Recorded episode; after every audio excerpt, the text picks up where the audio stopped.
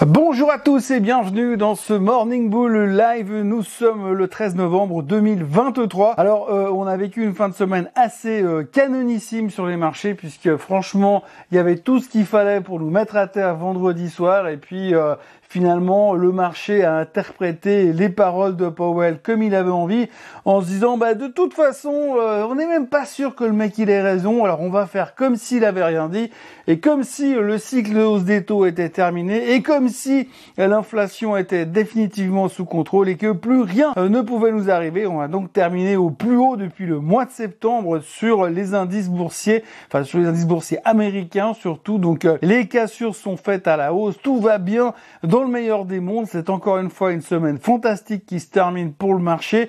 Euh, même si on avait eu un petit euh, coup de mou au milieu de semaine, on termine très très bien. Maintenant, la question qui reste à se poser, c'est quid de la semaine qui vient? Parce que la semaine qui nous tombe dessus là maintenant, ça va pas être tout à fait simple parce qu'il y a quand même deux trois choses qu'il va falloir gérer.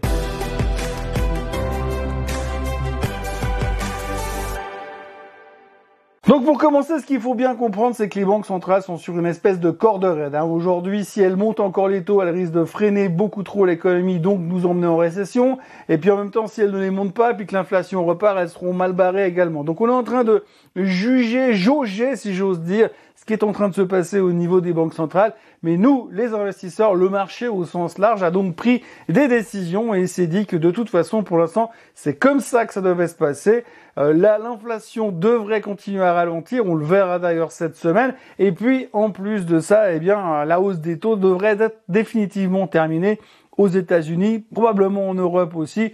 Donc on est plutôt serein, c'est en tout cas ce qu'on essaie de montrer. Maintenant, cette semaine, on va devoir faire face à deux, trois choses assez intéressantes. La première étant la nouvelle qui est tombée ce week-end, comme quoi Moody's euh, corrigeait les perspectives de la dette américaine. Corriger les perspectives de la dette américaine, ça veut dire qu'ils sont passés de stable à négatif euh, sur la dette du gouvernement américain. Alors évidemment, euh, tous les politiciens, tous les responsables du Trésor américain se sont horrifiés de la nouvelle, puisque de leur point de vue, tout va très très bien. Alors oui, tout va très très bien avec pratiquement 35 000 milliards de dettes, euh, un taux d'endettement absolument hallucinant et une vitesse aussi d'endettement qui n'arrête pas d'accélérer depuis qu'ils ont fait sauter le plafond de la dette. Aujourd'hui, on s'attend à avoir du 50 000 milliards de dettes d'ici 2030, avec des intérêts aujourd'hui qui sont quand même relativement élevés on sait que ça dépasse le budget de l'armée américaine. Le paiement des intérêts de la dette dépasse le budget de l'armée américaine.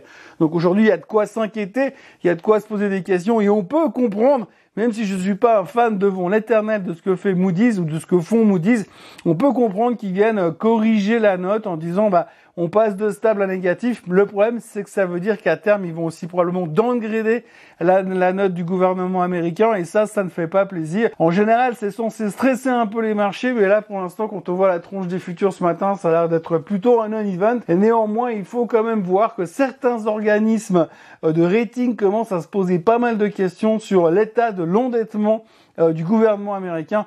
Et ça, c'est la première nouvelle de la semaine. La deuxième, on va devoir gérer L'inflation. Alors on le sait tous depuis des mois, des mois et des mois, on ne parle que de ça. L'inflation, l'inflation, oui.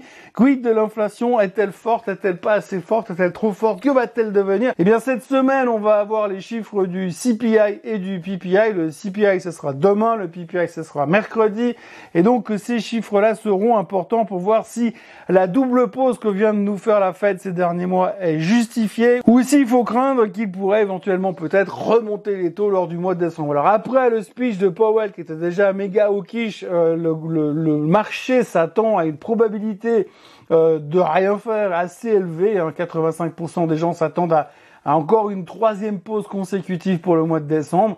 Mais évidemment, les chiffres de l'inflation sont un peu le juge de paix, bien sûr. Alors, il faut bien comprendre aussi que les chiffres de l'inflation devraient être relativement corrects, puisque si on tient compte du fait que le pétrole s'est fait démonter depuis un mois, logiquement, ça devrait quand même calmer un peu le jeu. Alors, je sais bien que d'habitude, quand le pétrole explose, on fait tout pour dire oui, mais ça compte pas vraiment dans les chiffres de l'inflation, parce que si on regarde les choses qu'on a vraiment besoin, dont le pétrole ne fait pas partie, eh bien, on voit que ça va relativement bien. Néanmoins, le fait que le baril a baissé, ça devrait aider encore dans cette direction. Donc c'est vrai qu'a priori, il ne devrait pas non plus y avoir une nouvelle catastrophique au niveau du CPI. Mais il faudra quand même faire attention parce que c'est un des gros points d'orgue de la semaine. Et puis alors souvenez-vous, euh, fin septembre, début octobre, on était complètement obsédé par la thématique du budget. Hein. Vous savez, ce budget qui devait être voté par les républicains et les démocrates, qui de toute façon se s'entendent pas du tout et ne se causent bientôt même plus. Eh bien, ce budget-là devait être voté, mais comme on trouvait pas d'accord, on n'a rien trouvé de mieux que de faire, c'est de botter en touche, justement, et de le balancer 45 euh, jours plus tard. Et depuis, on en a quasiment plus parlé, sauf qu'on vient de se rendre compte que 45 jours plus tard, bah, c'est vendredi prochain. Donc d'ici vendredi prochain, dans les 4 jours qui viennent, 5 jours qui viennent, ils vont devoir trouver une solution pour réussir à débloquer ce gridlock. Sinon, le gouvernement américain sera figé, les salaires ne seront plus payés, et brun, ce sera une catastrophe. En fait, non, ce sera pas une catastrophe parce qu'on sait tous qu'historiquement parlant, l'impact sur Wall Street et sur les investissements est relativement faible puisque de toute façon, ils vont devoir trouver un moyen de débloquer le truc. Alors est-ce qu'ils vont encore nous faire un suspense à la, au plafond de la dette où les gars ils vont arriver au dernier moment avec une solution bricolée? On ne sait pas, mais en tous les cas c'est euh, la date qui est butoir qui touchera vendredi, qui sera touchée vendredi, et c'est celle-ci qui nous permettra de savoir si euh, gouvernement bloqué ou gouvernement pas bloqué. Mais là encore une fois, l'impact sur les marchés devrait être relativement faible.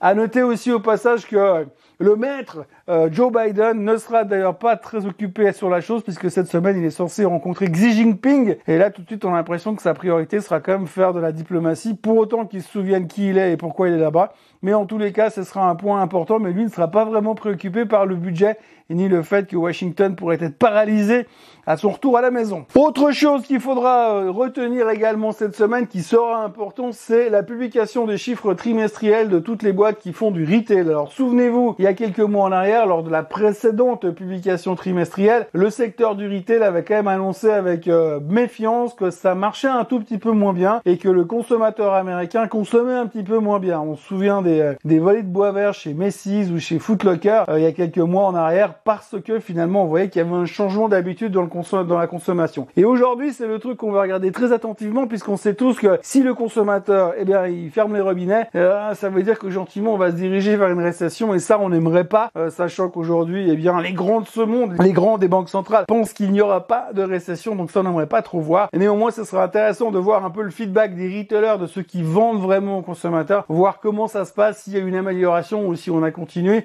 à creuser le problème.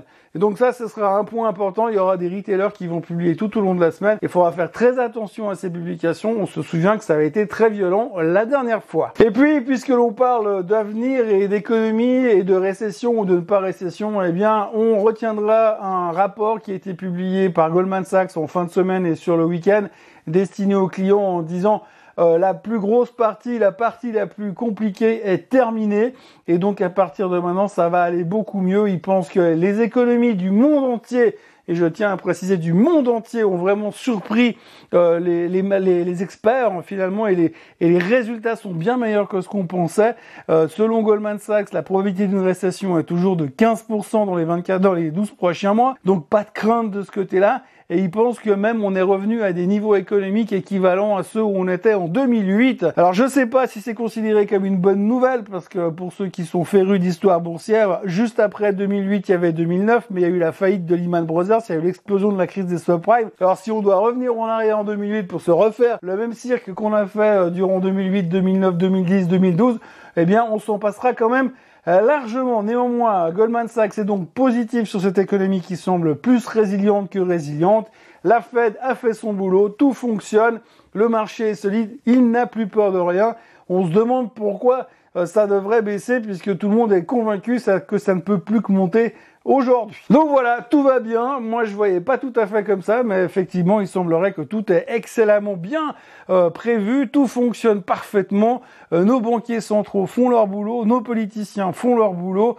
Euh, c'est vraiment un monde parfait dans lequel nous vivons. Et si l'on en croit ce que l'on peut lire un petit peu au travers du week-end, mais méfiance quand même parce qu'il y a deux trois choses qui vont nous tomber dessus au fur et à mesure de la semaine qui pourraient être quand même un tout petit peu dérangeantes en fonction de ce qui est euh, publié et surtout de comment on l'interprète parce que vous le savez aussi bien que moi, aujourd'hui l'interprétation de ce qui est dit et publié est bien plus importante que le fait de ce qui a été publié et de ce qui a été dit. Voilà, moi je vous encourage à vous abonner à la chaîne Suisse Côte en français, à liker cette vidéo, à revenir demain pour un nouveau Morning Bull Live pour voir comment on a vécu cette première journée de la semaine. Aujourd'hui, pour l'instant, les futurs sont en baisse de 0,4, 0,5% à cause de l'effet downgrade de Moody's, mais on a l'impression que c'est quand même un non-event pour euh, euh, le marché pour le moment. Donc, affaire à suivre.